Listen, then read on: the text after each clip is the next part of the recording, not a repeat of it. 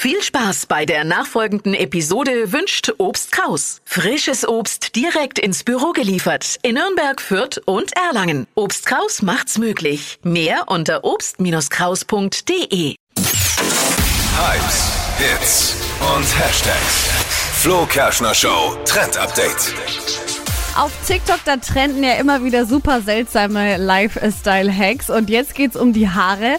Gerade machen nämlich User mit Nudelsieben und Föhn Locken in die Haare.